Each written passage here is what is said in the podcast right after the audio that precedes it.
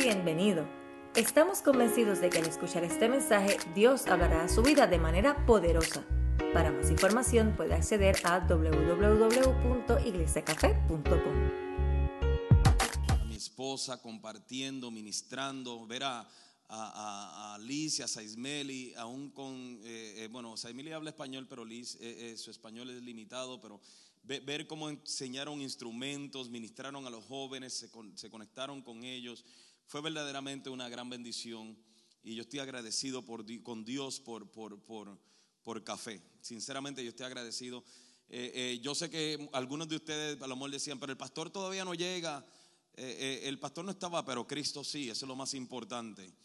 Y, y en realidad fueron dos semanas intensas, o sea, fueron intensas. Yo llegué, llegamos el lunes de la semana pasada y todavía el martes yo no quería salirme de la cama porque mientras estábamos allá no paramos, no paramos de trabajar, ese desde la mañana hasta por la noche. Y, verdaderamente que todos los que fueron con nosotros, o sea, eh, eh, fue impresionante eh, el, el- trabajo que hicieron y con el corazón que lo hicieron. Y, y estoy agradecido con Dios por eso. Abra su Biblia conmigo, por favor, en el libro de Salmos, capítulo 78.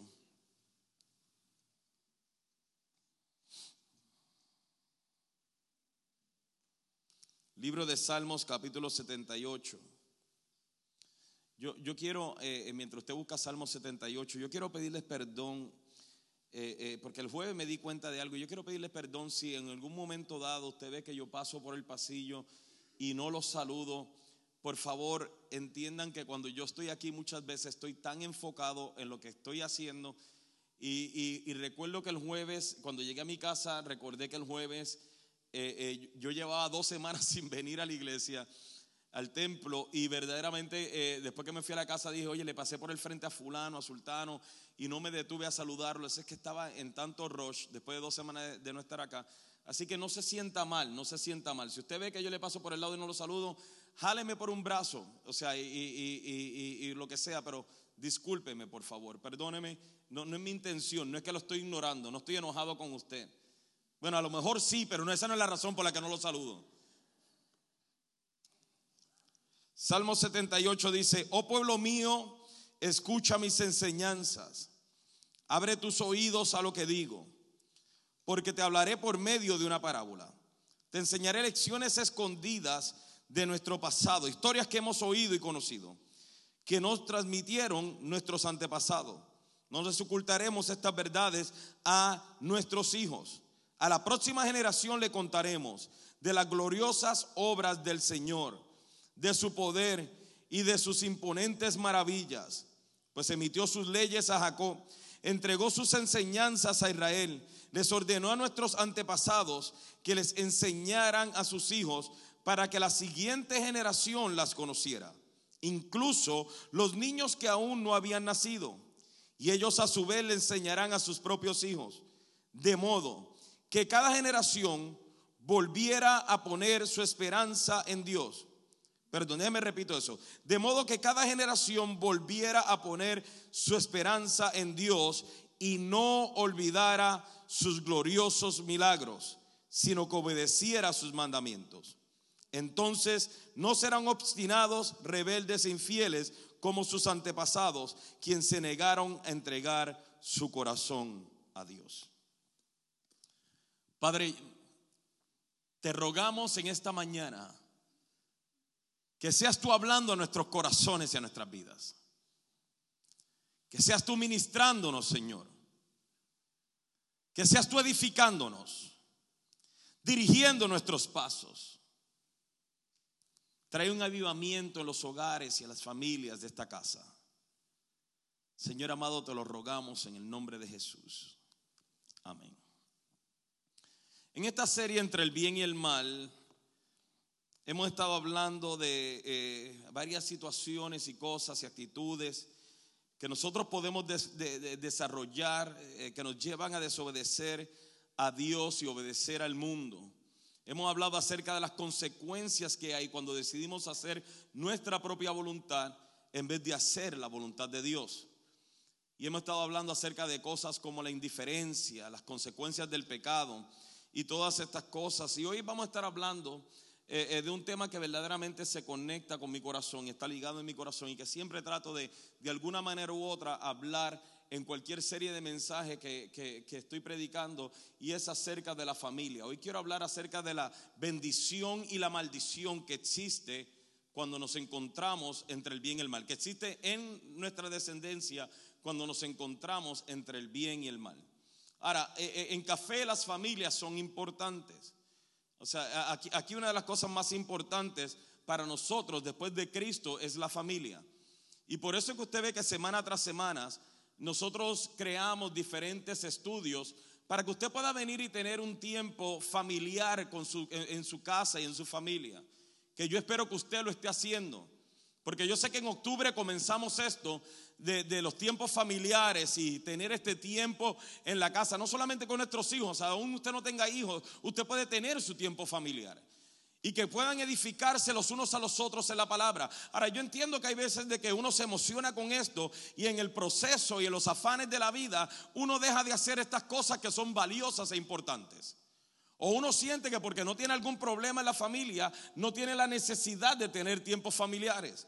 El tiempo familiar no se tiene para tener porque uno tiene problemas en la familia. El tiempo familiar se tiene porque queremos edificarnos unos a otros en la palabra y por medio de la palabra de Dios.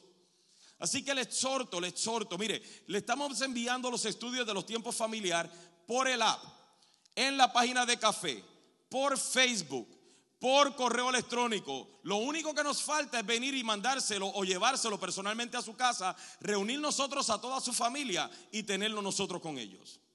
Lo cual no vamos a hacer. Pero tenga el tiempo familiar. Tome el estudio, le toma media hora hacerlo, 20 minutos hacerlo con sus hijos, con su esposa. Atrévase a retarlos, a sentarse, a poner un pie firme, padre. Atrévase. O sea, atrévase a ser valiente y que sus hijos le obedezcan en algo. Y dígale, ahora llegó el tiempo, el tiempo familiar, y como tú vives en mi casa y yo soy tu padre, tú te sientas a escucharme aunque no quieras. Yo, sé que ya eso en este tiempo no se da. Yo sé que esto es como que, ¿cómo que? No, no, no. Eso es robarle los derechos a mis hijos.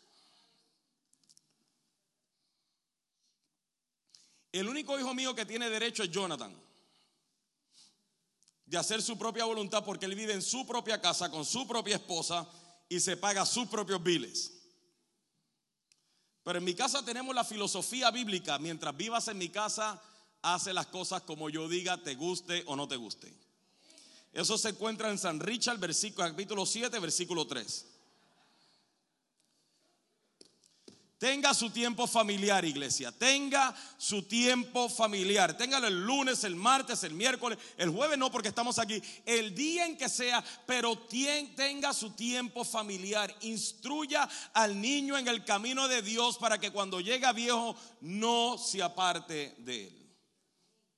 Ahora vamos a estar hablando hoy acerca de las consecuencias y las bendiciones que existen en, nuestra descendencia cuando nos encontramos entre el bien y el mal. Porque yo he visto con el pasar del tiempo, lo he visto cantidad de veces en el ministerio, aún lo he visto con mi propia vida, de cómo algunos padres, o la mayoría de los padres se dan tarde, se dan cuenta tarde de las consecuencias que tienen sus acciones en la vida de sus hijos.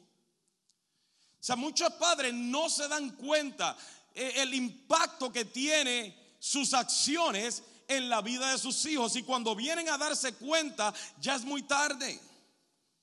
Yo he visto vez tras vez cómo hay padres que toman decisiones que desarrollen actitudes y comportamientos sin pensar en las consecuencias futuras. Un padre abusivo no está pensando en las consecuencias que eso trae en la vida de su hijo varón o su hija o su hija o mujer. No, no, no, no lo realiza.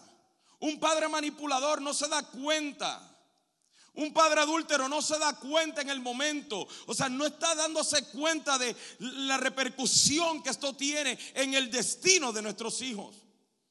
Un padre que está en pecado y que se deja llevar por el pecado, por las malas actitudes, por la rebelión, por la desobediencia, no se da cuenta en el momento de las consecuencias que esto crea en la vida de sus hijos hasta que ya es muy tarde. Y por eso es que esta voz de alerta hoy quiere hablar de esto.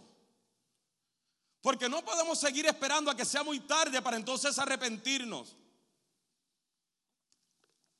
Para entonces decirle al Señor, Señor, ayuda a mis hijos.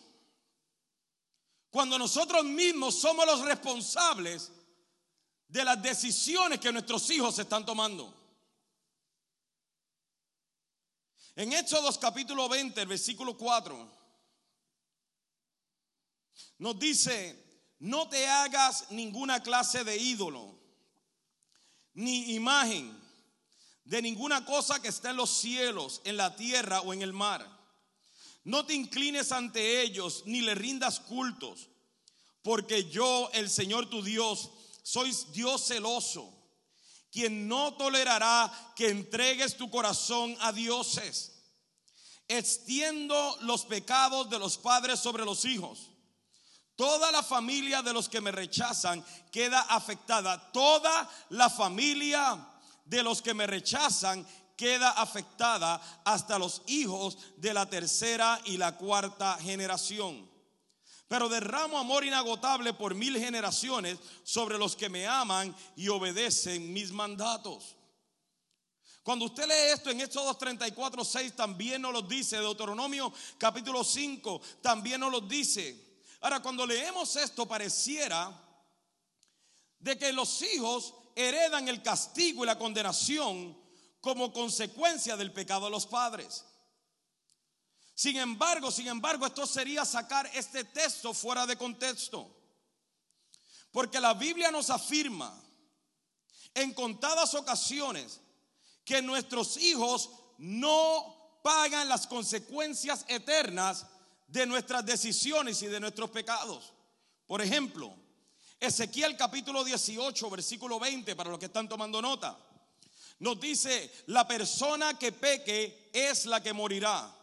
El hijo no será castigado por los pecados del padre, ni el padre será castigado por los pecados del hijo. Los justos serán recompensados por su propia conducta recta y las personas perversas serán castigadas por su propia perversidad. Según de Corintios capítulo 5 versículo 10 nos dice, pues todos tendremos que estar delante de Cristo para ser juzgados. Cada uno de nosotros recibirá lo que merezca por lo bueno o lo malo que haya hecho mientras está en este cuerpo terrenal. Entonces la Biblia nos afirma que definitivamente nuestros hijos no pagan las consecuencias eternas, la condenación eterna por nuestros pecados. Porque la condenación eterna no es heredada, pero tampoco la salvación y la bendición son heredadas. Cada uno paga las consecuencias de sus propios pecados. Pero lo cierto es, y yo creo que todos podemos estar de acuerdo con esto, que cuando nuestros hijos nos ven actuando de cierta manera, nos ven comportándonos de cierta forma, nos ven desarrollando ciertas actitudes, ellos generalmente tienden a imitar nuestras conductas, a imitar nuestros comportamientos, nuestras actitudes y nuestras decisiones. Lo que significa que aunque ellos no se heredan las consecuencias eternas de nuestros, de nuestros pecados, ni la paga de nuestros pecados, también es cierto que nosotros somos el modelo que nuestros hijos llegan a imitar. Y que de la forma en que nosotros nos comportamos, de la forma en que nosotros vemos el Evangelio, de la forma en que ellos nos ven actuando, es generalmente la forma en que ellos también comenzarán a vivir su vida y a tomar decisiones en su vida. Por ejemplo, por ejemplo, la Biblia nos habla en contadas ocasiones de familias que fueron afectadas por las decisiones de los padres. Cuando un padre toma una actitud de rebelión, cuando un padre toma una actitud de desobediencia, aunque los hijos no heredan la condenación eterna, Definitivamente los hijos también pagan las consecuencias porque generalmente el hijo de un rebelde termina siendo igual de rebelde. Hay padres que le están diciendo a los hijos, tú tienes que obedecer, pero ellos mismos no obedecen. Lo que significa que podemos estar hablando, pero no impartiendo. Y yo he explicado antes que lo que crea cambio en la vida de una persona no es lo que le enseñamos, sino lo que le impartimos. Y lo que impartimos solamente lo podemos manifestar o impregnar por medio de nuestro propio ejemplo. La Biblia también nos habla de personas y familias que por las decisiones de los padres los hijos terminaron pagando las consecuencias. Y hablamos hace varias semanas acerca de David cómo el pecado de David trajo la consecuencia sobre su hijo. Cómo por David dejarse llevar por su pecado, por su deseo, su hijo murió como consecuencia de su pecado. Ahora no estoy diciendo que se condenó en el infierno, pero la Biblia es bien clara. El profeta Natán le dijo de parte de Dios, el hijo que tiene Betsabé morirá. Y por más que David trató, por más que David se esforzó, con todo y eso, el hijo murió. También lo vemos con Acán. Y vemos cómo Acán, por el pecado que él cometió, no solamente su hijo, sino toda su familia, toda la familia de Acán, fue apedreada y fue quemada. Todo por consecuencia de un padre que decidió moverse en desobediencia y en pecado. Ahora, Vaya por favor conmigo a Génesis 20.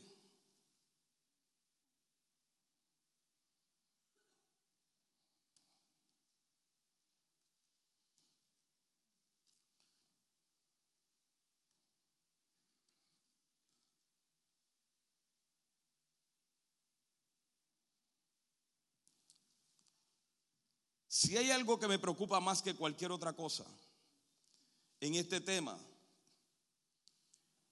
es el hecho de cuando nuestros hijos aprenden a imitar nuestras actitudes, nuestros comportamientos, y lo que aprenden de nosotros los lleva a ofender a Dios. Escúchame bien lo que le estoy diciendo. Escúchame bien, por favor. Es cierto que nuestros hijos no pagan las consecuencias de nuestros pecados. Es cierto, es cierto. Que lo, lo vimos en la Biblia y lo vemos en la Biblia. A través de toda la Biblia lo vemos. Pero Dios me da a mis hijos para yo ser un ejemplo para sus vidas. Y cuando mis comportamientos y mis actitudes no van de acuerdo con el plan de Dios, este hijo ahora tomará sus propias decisiones. Y como nosotros somos el modelo para ellos seguir, generalmente ellos tomarán decisiones que van de acuerdo con lo que vieron en nosotros. Y cuando ellos toman estas decisiones ya es muy tarde. Generalmente lo que ellos vieron, o sea, un padre que, que, abusa de su esposa verbalmente, emocionalmente, físicamente, aunque usted piense que el nene está chiquito y el nene no sabe, cuando el nene llega a su mayoría de edad, porque el modelo que tuvo del padre abusivo, aunque odia al padre por su abuso, lo primero que hace en el momento en que tiene un conflicto en el matrimonio es recurrir a lo mismo que aprendió. Y los hijos muchas veces están desarrollando lo mismo que ven en los padres.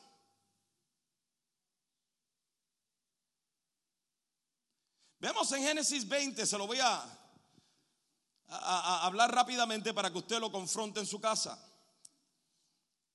Cómo Abraham llega a tierra de Gerar. Y cuando Abraham llega a tierra de Gerar y vivía como extranjero, y ahora vinieron eh, eh, eh, Abimelech y ve a Sara y pregunta quién es ella, lo que Abraham le dice a ellos, esta es mi hermana. Y Abimelech por poco se acuesta con Sara.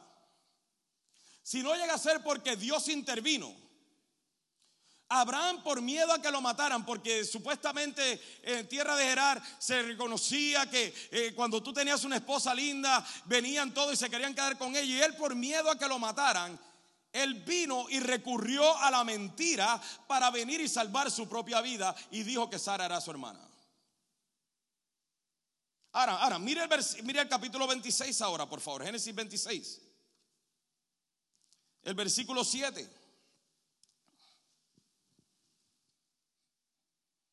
Ahora está hablando de Isaac.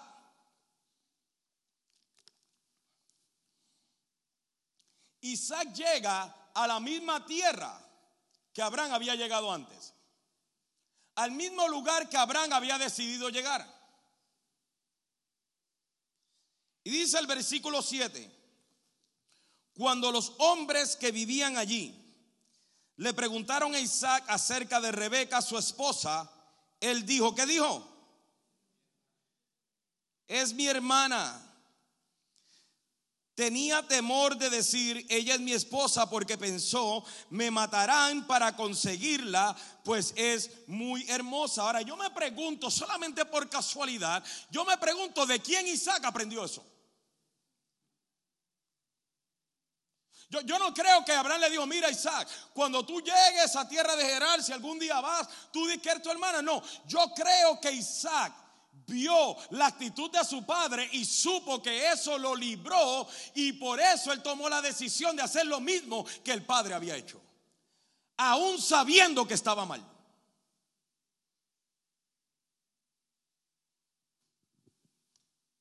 ¿Cuántas cosas nosotros estamos haciendo como padres que están marcando no solamente las actitudes, sino están marcando el desarrollo de nuestros hijos.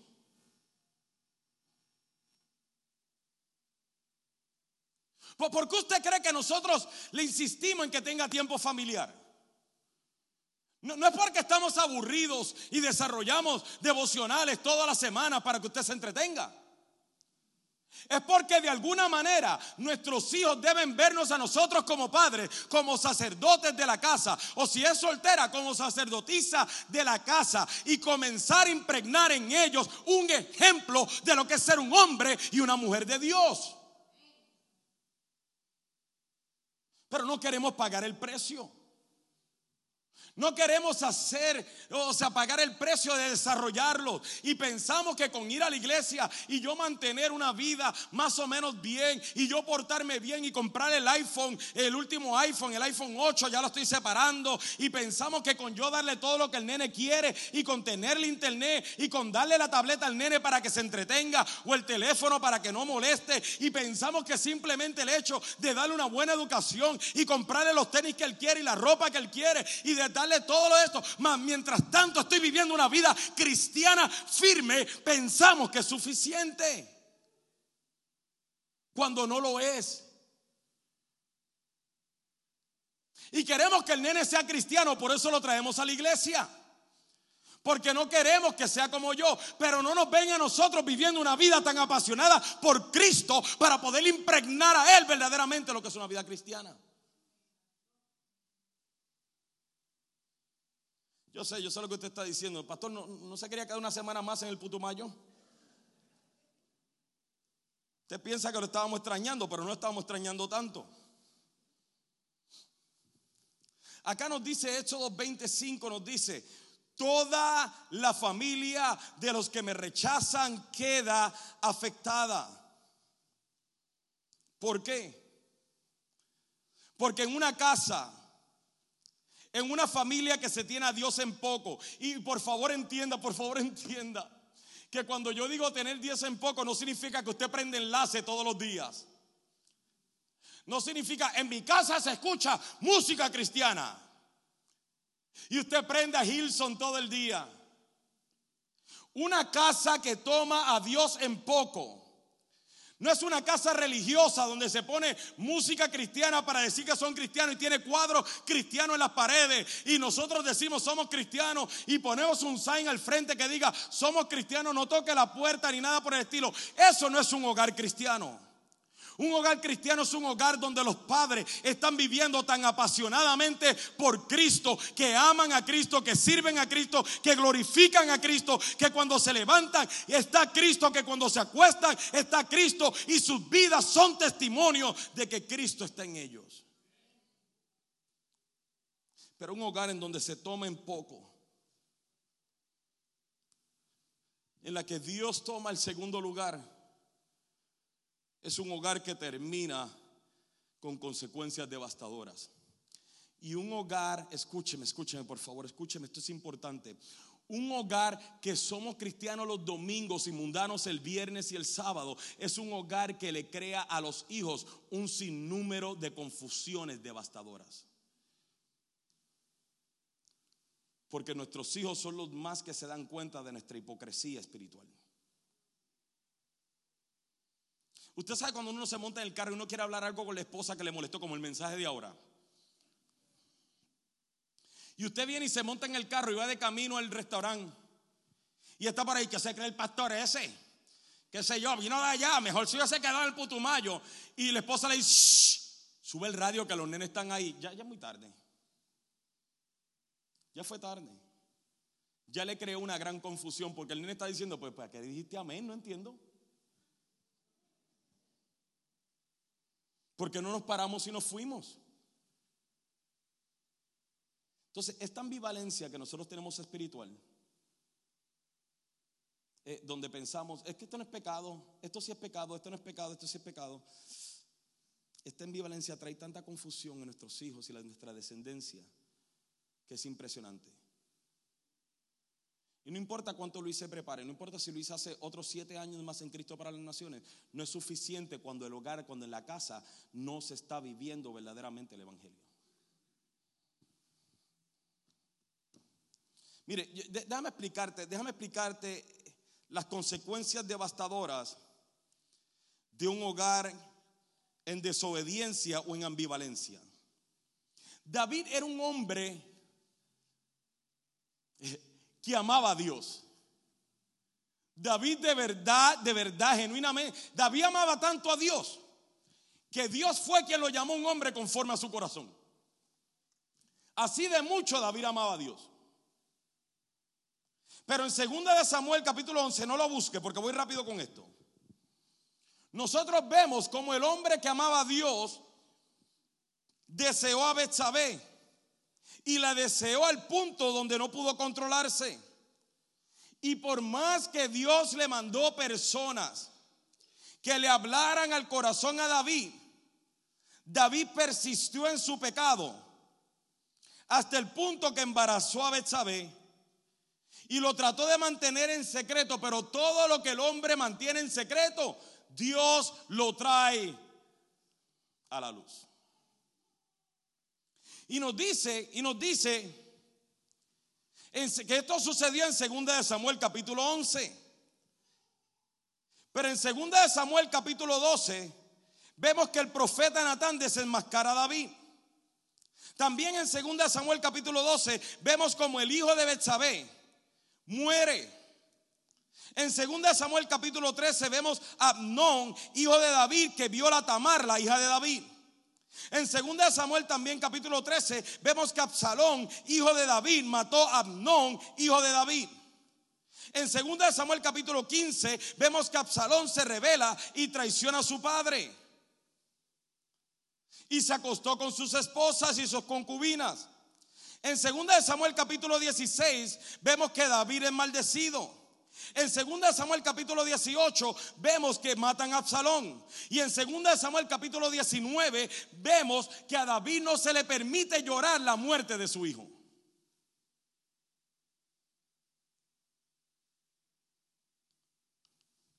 Lo que significa entonces que el solo acto, un solo acto de, de un padre, fue suficiente para el desencadenamiento de tragedias dolores, angustias y calamidades en la familia.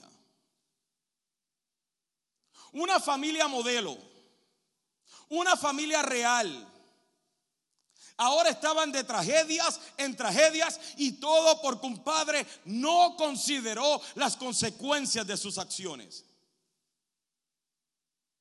Todo porque un padre se dejó llevar en ese momento por su propio razonamiento, por sus propios impulsos, por sus propios deseos y no por el consejo que personas que Dios había enviado le estaban tratando de dar. Lo que significa que un solo acto de desobediencia, de pecado, rebelión y autojustificación, deseo e indiferencia al consejo de Dios trajo consigo la muerte de tres hijos y la violación de una hija y el exilio del rey. El hombre que era conforme al corazón de Dios, el hombre que verdaderamente amaba a Dios, ahora vio la desintegración, las tragedias y la calamidad de toda una familia solamente por su decisión. David se encontró en un momento entre el bien y el mal.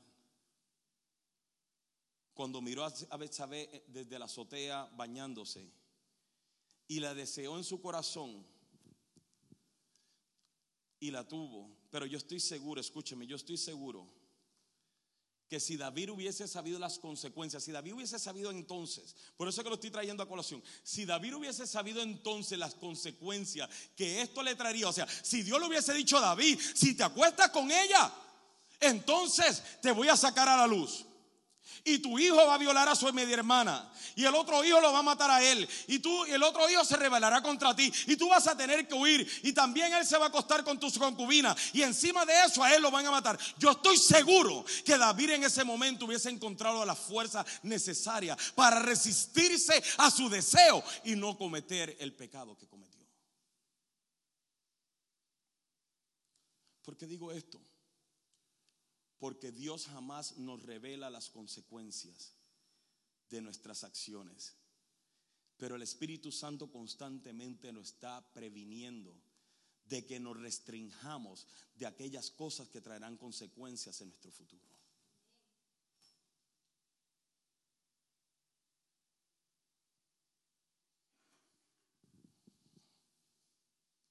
Eh, eh, eh, esto no se trata de si un padre, eh, eh, eh, si esto es pecado, no es pecado, si lo que estoy haciendo trae maldición, ni tampoco estoy hablando de maldiciones generacionales, estoy hablando de conductas, actitudes y comportamientos que desarrollamos y que aún hemos aprendido a justificar y que no nos damos cuenta de las consecuencias de ellos hasta que es muy tarde. Yo creo que si usted habla con algunas personas aquí que tienen hijos ya mayores, adultos, te pueden decir, yo hubiese querido saber lo que sé hoy para que mis hijos no se apartaran del Señor.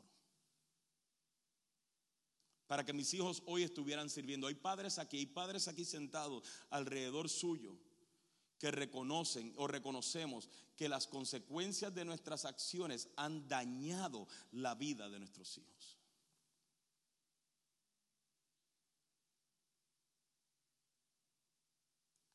Y yo me pregunto, ¿Podrá un hombre o una mujer vivir con el conocimiento de que el ejercer su propia voluntad dio lugar a que sus hijos paguen las consecuencias? ¿Podrá un padre o una madre vivir con la conciencia tranquila al conocer que sus decisiones, sus conductas o actitudes sirvieron como tropiezo y ruina para el futuro de sus hijos. Podremos nosotros vivir en paz, vivir tranquilo, sabiendo que el yo haber desarrollado estas actitudes o estos comportamientos es la razón por la que hoy nuestros hijos están viviendo en ruina y en calamidad. Ahora, mire, voy a abrir mi corazón acá. Yo no hablo de esto porque estoy diciendo es que tú, es que tú, es que tú, es que tú. Yo, yo, le estoy diciendo esto porque estoy diciendo es que yo, es que yo, es que yo, es que yo mismo estoy viviendo hoy con estas mismas consecuencias.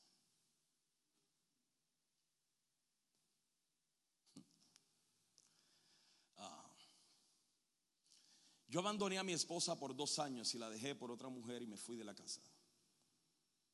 Antes de conocer a Cristo.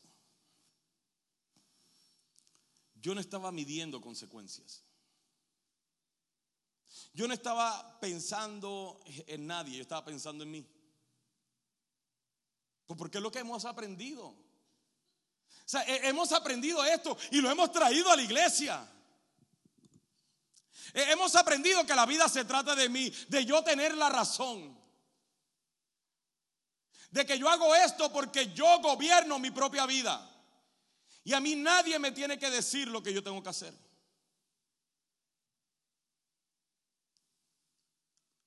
Y, yo abandoné mi familia, abandoné a mis hijos, porque pensé en mí, en lo que yo quería, en que nadie me tenía que decir qué hacer.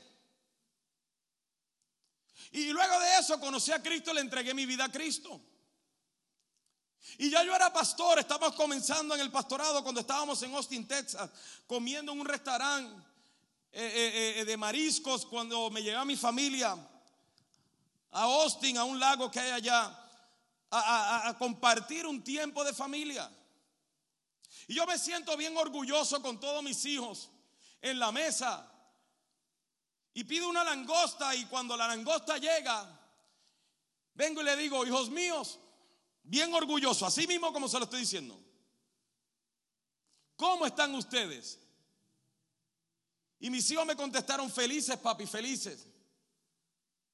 Y yo le digo, yo quiero saber si alguna vez yo les he fallado.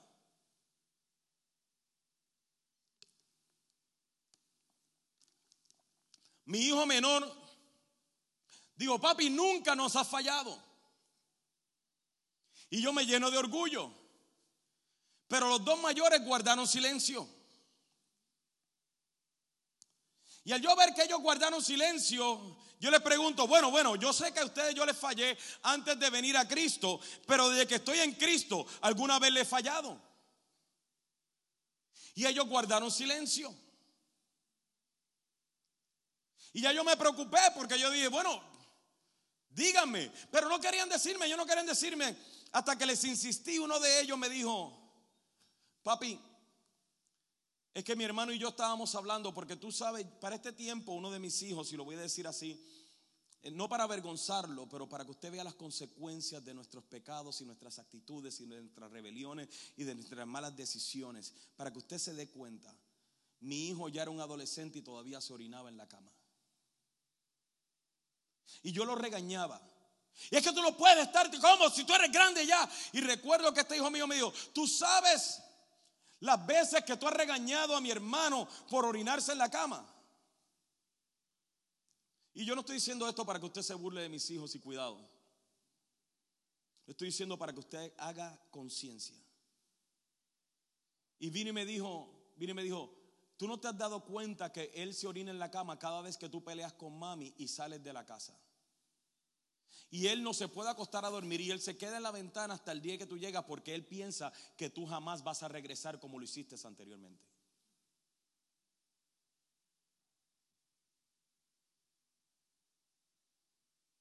Ya yo era cristiano, ya yo era pastor,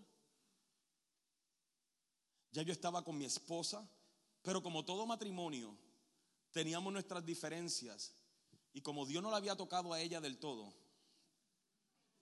Dios estaba haciendo la obra y continúa. Yo, por tal de evitar las discusiones, yo me montaba en el carro y salía como sale todo buen cristiano. Pero mi hijo se quedaba al frente de la ventana llorando porque decía, papi no va a regresar.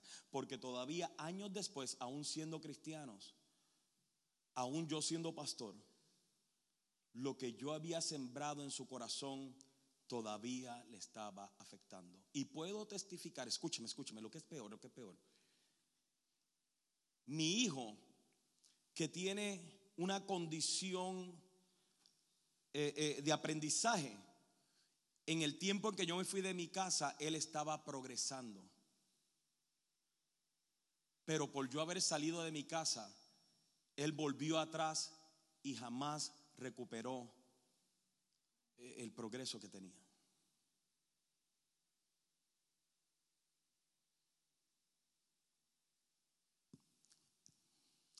Y yo soy pastor y amo a Dios. Y yo sé que Dios me perdonó. Y yo sé que mis hijos me perdonaron, yo sé que mi esposa me perdonó y yo mismo me he perdonado, pero yo te puedo garantizar, o sea, yo tengo que ser sincero acá. Yo cada vez que yo escucho un mensaje acerca de un padre, yo no puedo dejar de pensar de que yo soy culpable y responsable de la situación y la condición de mis hijos.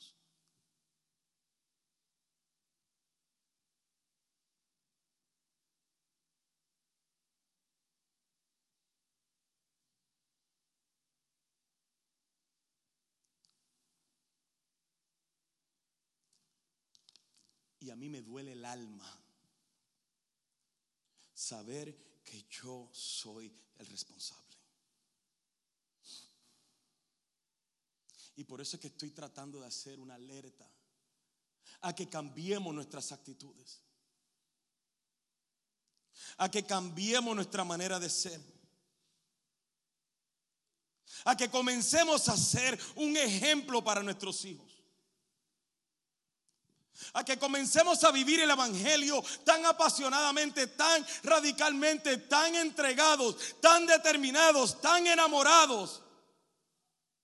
Que dejemos un legado de lo que es Cristo en la vida de nuestros hijos y que nuestro legado produzca bendición sobre sus vidas.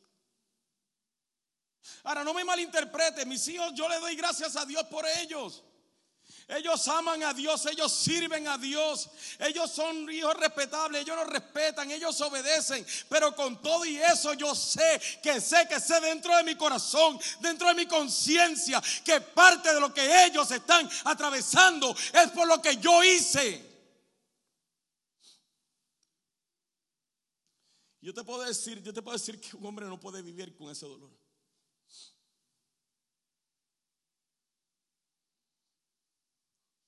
No, no, no, no, no, no. No podemos dejar un ejemplo de religiosidad. Esta generación que viene no puede recibir un ejemplo de hipocresía, de hipocresía espiritual. De un día somos de Cristo y otro día somos del mundo. Ellos no nos pueden ver a nosotros desanimados chismeando, siendo traidores en pecado.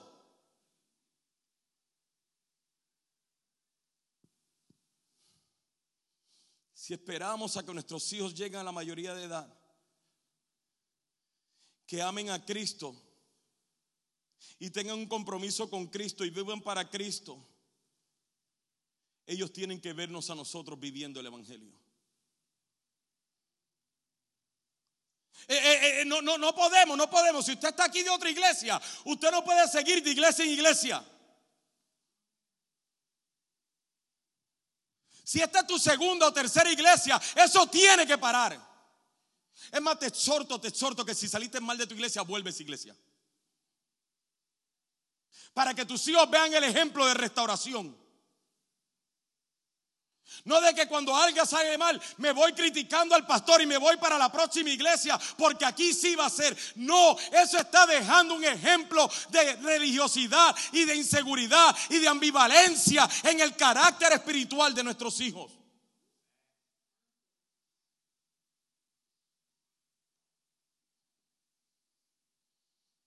Debemos vivir este evangelio siendo un ejemplo para ellos de cómo verdaderamente es una vida cristiana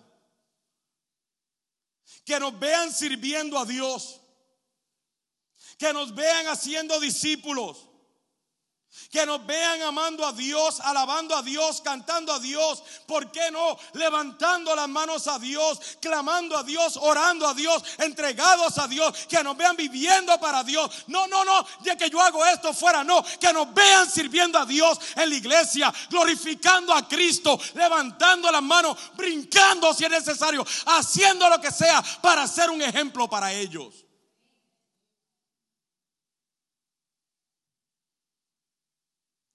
Apasionados por Cristo sin vacilar. Radicalmente entregados a Él. No podemos seguir así, iglesia, no podemos seguir así. Padres, padres, padres, escúchame, no puedes seguir así. Aún si no tienes hijos, por favor, comienza ahora para que cuando ellos nazcan puedan venir y nacer en un hogar que verdaderamente está apasionado por Él. O sea, yo estaba predicando anoche en una, no sé si conferencia o, o cómo llamarle, de matrimonios. Y quise buscar una estadística. Y nosotros siempre escuchamos, nosotros siempre escuchamos que los matrimonios cristianos, 50% de los matrimonios cristianos se divorcian. Y, en esta, en este, en esta eh, eh, diferentes eh, research, ¿cómo se dice este? No, búsqueda que, que hice, aparecieron encuestas que decían y desmentían de que 50% de los matrimonios cristianos se divorcian. Y decía, eso es una gran mentira. Y, decía, y decía eh, eh, eh, Barna, que es uno de los research más, más, creíbles, creíbles, así. Decía, decía, confiables, gracias. Decía que eso crea, esa es la fascinación de la iglesia por crear temor. Pero ellos decían que 35%, mire esto, los cristianos evangélicos tienen 35% menos probabilidades de divorciarse que el resto del mundo. Pero mira esta estadística que me sorprendió. Dice que los cristianos, eh, eh, eh, los cristianos evangélicos que sirven a Dios y viven la fe apasionadamente por Cristo, tienen 60% menos probabilidades de terminar en separación y divorcio. Decía que el cristiano evangélico que sirve a Dios en la iglesia local, ahora mire esto, tenía 75% menos probabilidades. Uno solo que practican la fe y está diciendo aquellos que sirven en la iglesia local frecuentemente, apasionadamente, tienen 75% menos probabilidades de divorcio.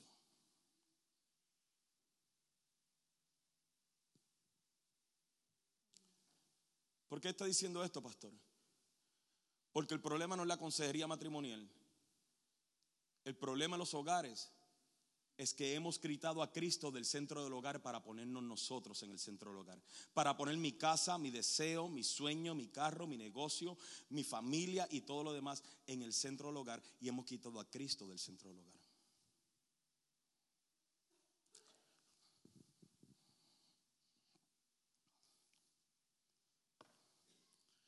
pero hay esperanza.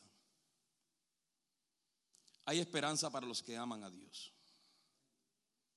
Hay esperanza para los que creen en Dios. Hay restauración para los que se arrepienten. Hay salvación para los que se entregan. Hay edificación para los que confían.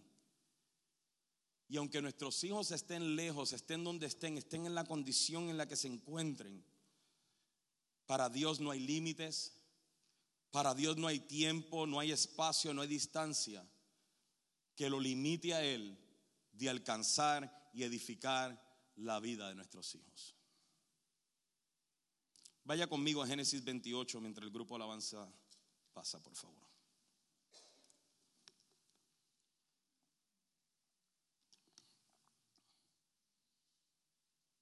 Ya con esto voy a terminar. En Génesis 28 vemos un hombre llamado Jacob, que no podemos estudiar toda su vida, pero su, nombre lo describe como, como usurpador, engañador, mentiroso, tramposo. Era un hombre que se reconocía por ir en contra de la voluntad de Dios. Y en Génesis 28, versículo 16, perdón, perdón, vamos a leerlo desde el versículo 12. Dice, mientras dormía soñó con una escalera que se extendía desde la tierra hasta el cielo y vio los ángeles de Dios que subían y bajaban por ella. En la parte superior de la escalera estaba el Señor quien le dijo, yo soy el Señor, Dios de tu abuelo Abraham y Dios de tu padre Isaac. ¿Te imaginas esas palabras? Mira cómo Dios le habla a Jacob. Le dice, yo soy tu Dios. Yo soy el Dios de tu abuelo Abraham y el Dios de tu padre Isaac. En otras palabras, Jacob, tú eres parte de la descendencia y del legado de bendición de un abuelo que me amó.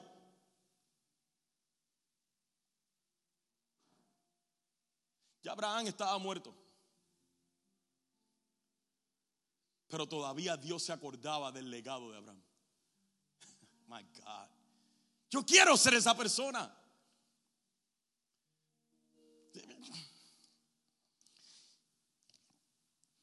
Dice, Versículo 14, perdón. Versículo 13 todavía. La tierra en la que estás acostado te pertenece.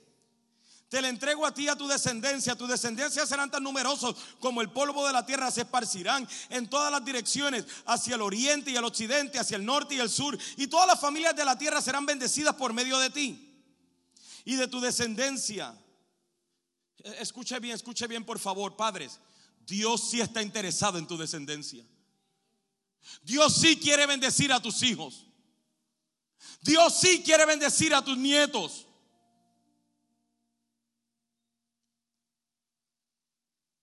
Versículo 15. Además, yo estoy contigo y te protegeré donde quiera que vayas.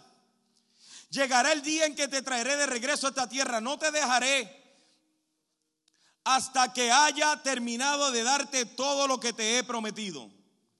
Pero mira el versículo 16 y 17.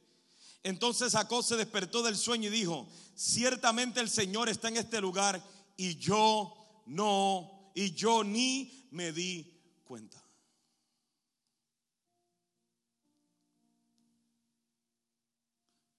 Jacob se despierta y dice, definitivamente que Dios estaba aquí, pero yo no me di cuenta. Yo, no me había dado cuenta que Dios estaba aquí. No, no, no, no. O sea, estaba sus actitudes, su comportamiento, sus decisiones. Lo habían apartado tanto de la presencia de Dios que ya él no extrañaba la presencia de Dios. Y es el miedo, es el miedo, es lo que a mí me aterra en la iglesia de hoy. Me aterra el hecho de que la gente siga pensando que el hecho de que se le pararon los pelos en un culto significa de que están en la presencia de Dios. El hecho de que sienten temblar significa que están en la presencia de Dios cuando la presencia de Dios no la garantizamos simplemente porque estamos en un culto, sino que la presencia de Dios la garantiza aquella persona que ama a Dios, que vive en el Señor, que vive en tal obediencia con Dios, que puede decir, heme aquí, Señor amado, yo te amo a ti.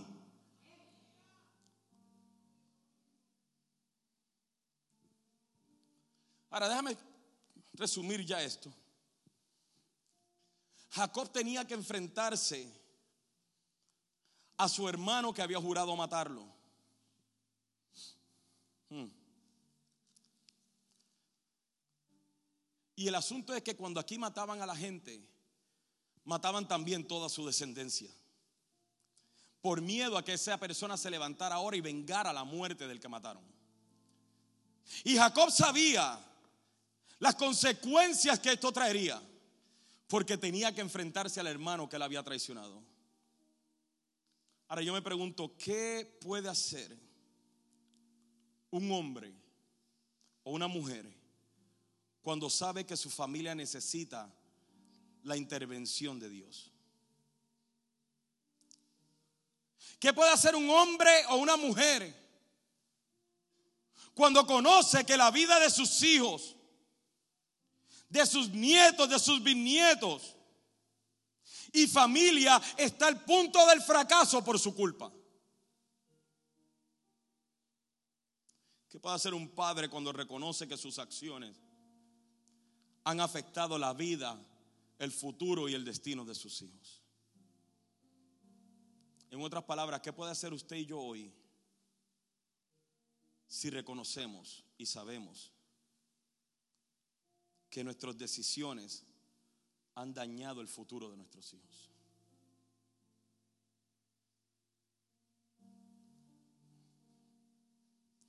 Yo te puedo decir lo que no puedes hacer. Lo que no puedes hacer es quedarte quieto. A ver qué sucede. Lo que no puedes hacer es seguir dejando que pase la vida. Que pasen los días, a ver qué pasa. A vivir por ojalá, ojalá y mis hijos no se pierdan. Ojalá y ojalá. No podemos seguir en esa. No podemos, no podemos seguir así.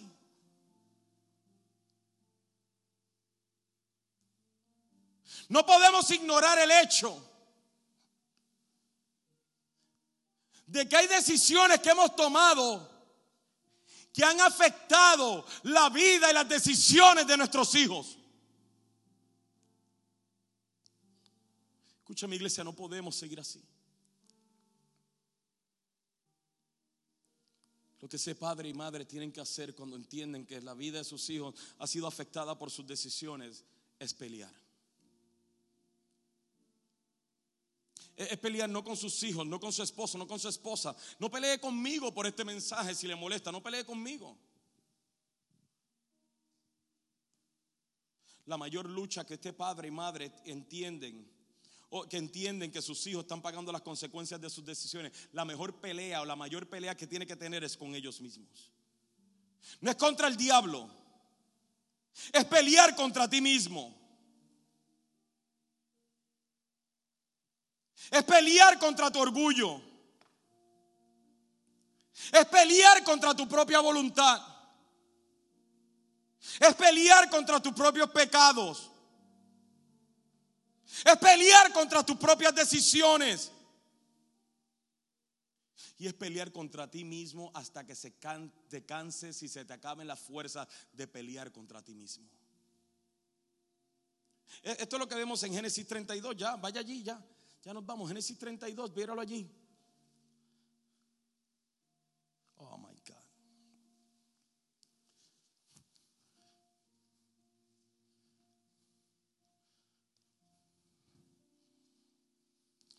Génesis 32.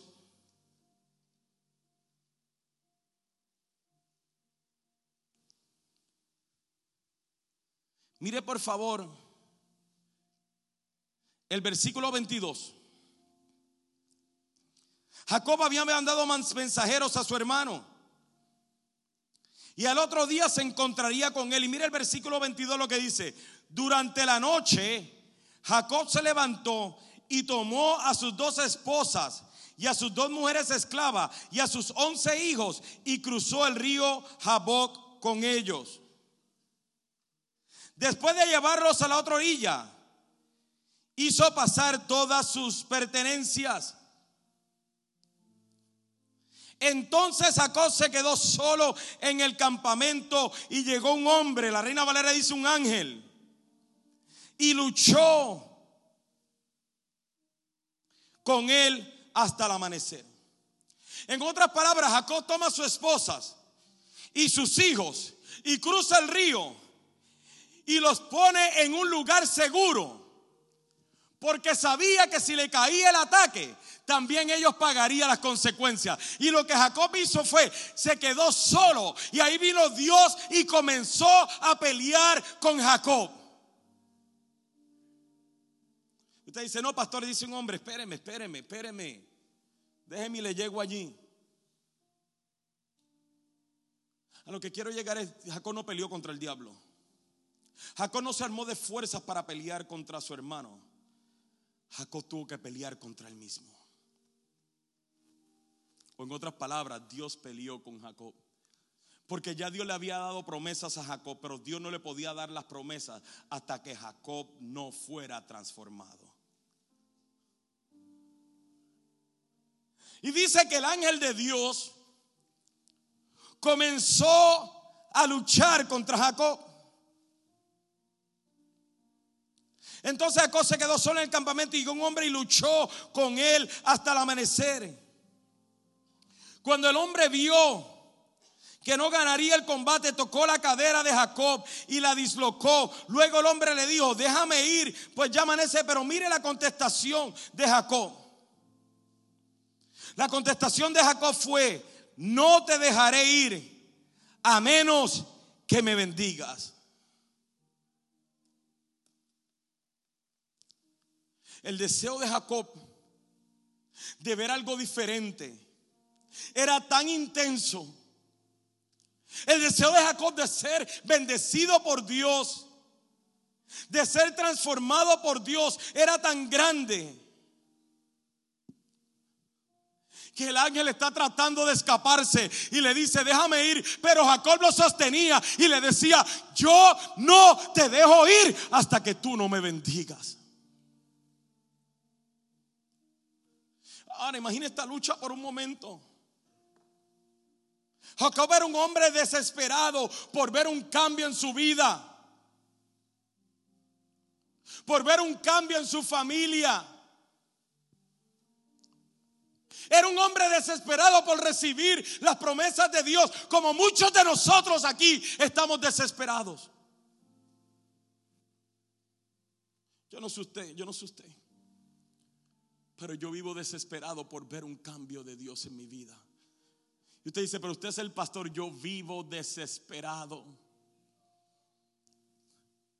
Ven, yo quiero ver más en mi vida. Yo quiero ver más en mi familia. Yo quiero ver más en mi matrimonio. Yo quiero ver más en el ministerio. Yo quiero ver más en mi futuro. Yo quiero ver más en el destino de mis hijos. Yo quiero ver más en el destino de mis nietos. Pero yo tengo que pelear conmigo mismo. No es el diablo que está deteniendo mi bendición. Soy yo. No es la gente, no es la iglesia. Hay pastores que se quedan de la iglesia. Yo no me quejo de la iglesia. A mí la gente no me detiene mi bendición. El infierno no tiene la autoridad ni la capacidad de detenerla. Soy yo quien está deteniendo las bendiciones en mi casa y en mi familia. Son mis actitudes, son mis decisiones. Soy yo. Y Jacob entendía que era él, por eso se agarró del ángel y le dijo, no, no, no, no, yo no te suelto hasta que no me bendigas.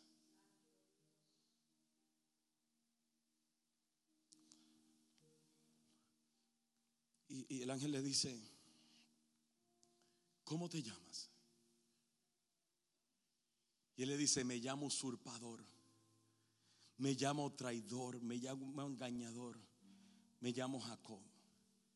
No es que el ángel no conocía su nombre. El ángel sí sabía su nombre. Era para que Jacob se diera cuenta de su condición. Y el ángel le dice, ya no te vas a llamar Jacob, sino que Israel será tu nombre. Porque has luchado contra Dios y contra los hombres y has vencido. Israel significa en quien Dios prevalece. En quien Dios prevalece. ¿Qué te quiero decir con esto, iglesia? Que lo que está deteniendo la bendición en tu familia puede ser tú. Puede ser tú mismo. Pero tienes que pelear contigo mismo para que Dios te transforme.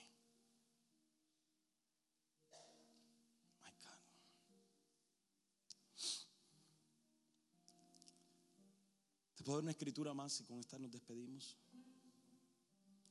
Ve a Génesis 49.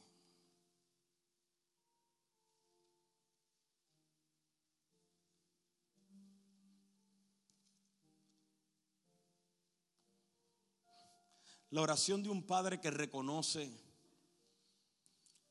que sus hijos están limitados. No es Señor, toca la vida de mis hijos. Esa oración muy superficial. Señor, alcanza a mis hijos. Señor, ayuda a mis hijos. La oración de un padre que reconoce que sus hijos están limitados es, Señor, tócame a mí. Señor, alcánzame a mí, fortaleceme a mí, transfórmame a mí para yo tener la autoridad y la influencia de impregnar tu palabra en la vida de mis hijos. Y así termina la historia de Jacob. Capítulo 49. Ahora Jacob estaba por morir. y manda a llamar a todos sus hijos. Y comienza a hablarles sobre su futuro y su destino. Pero por favor, vamos a adelantarnos porque no tengo ya tiempo al versículo 49. Perdón, versículo 25. Y mire la bendición de Jacob sobre José.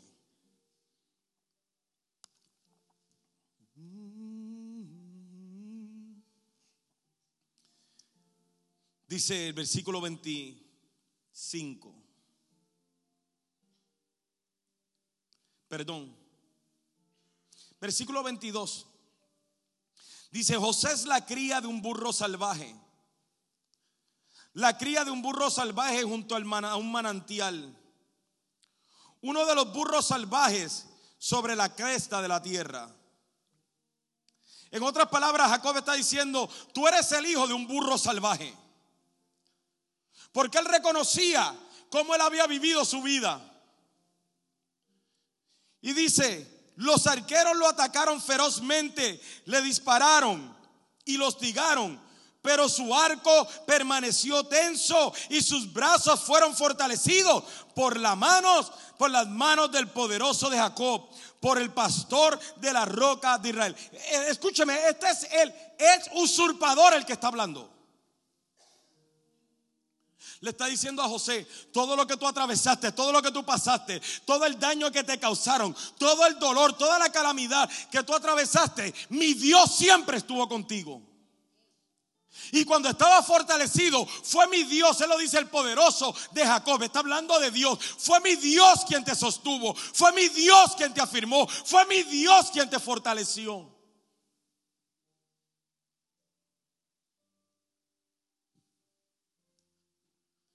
Y luego dice, versículo 25, que el Dios de tu Padre te ayude, que el Todopoderoso te bendiga con bendiciones de los cielos de arriba y con bendiciones de las aguas profundas de abajo y con bendiciones de los pechos y del vientre. Que mis bendiciones paternas sobre ti superen las bendiciones de mis antepasados y alcancen las alturas de los montes eternos. Que estas bendiciones descansen sobre la casa de José, quien es príncipe entre sus hermanos. Yo me pregunto, yo le quiero preguntarle, Padre, ¿cuántos de ustedes quisieran morir declarando esta bendición sobre sus hijos? ¿Cuántos de ustedes le quisieran decir a sus hijos, cuando pasaste por este dolor y esta angustia, fue mi Dios quien te guardó? Fue mi Dios quien te afirmó. Fue el Dios que yo amo, al Dios que sirvo, al Dios que yo glorifico, quien estuvo contigo. Y por esta razón, hijo mío, ahora quiero que mis bendiciones paternas te alcancen. Esa debe ser nuestra meta como padres. Es el vivir nuestra vida en Cristo a tal nivel y de tal forma que podamos al final de nuestra carrera y de nuestra vida sentirnos con la autoridad de bendecir a nuestros hijos y a los hijos de nuestros hijos. Ponte de pie, por favor. Así como ha sido de bendición para ti, te exhortamos a que puedas bendecir la vida de otro. Recuerda, existimos para ser discípulos y hacemos discípulos para hacer la diferencia. Si deseas saber más acerca de Iglesia Café o dar alguna donación, puedes hacerlo a través de nuestra página de internet a www.iglesiacafé.com.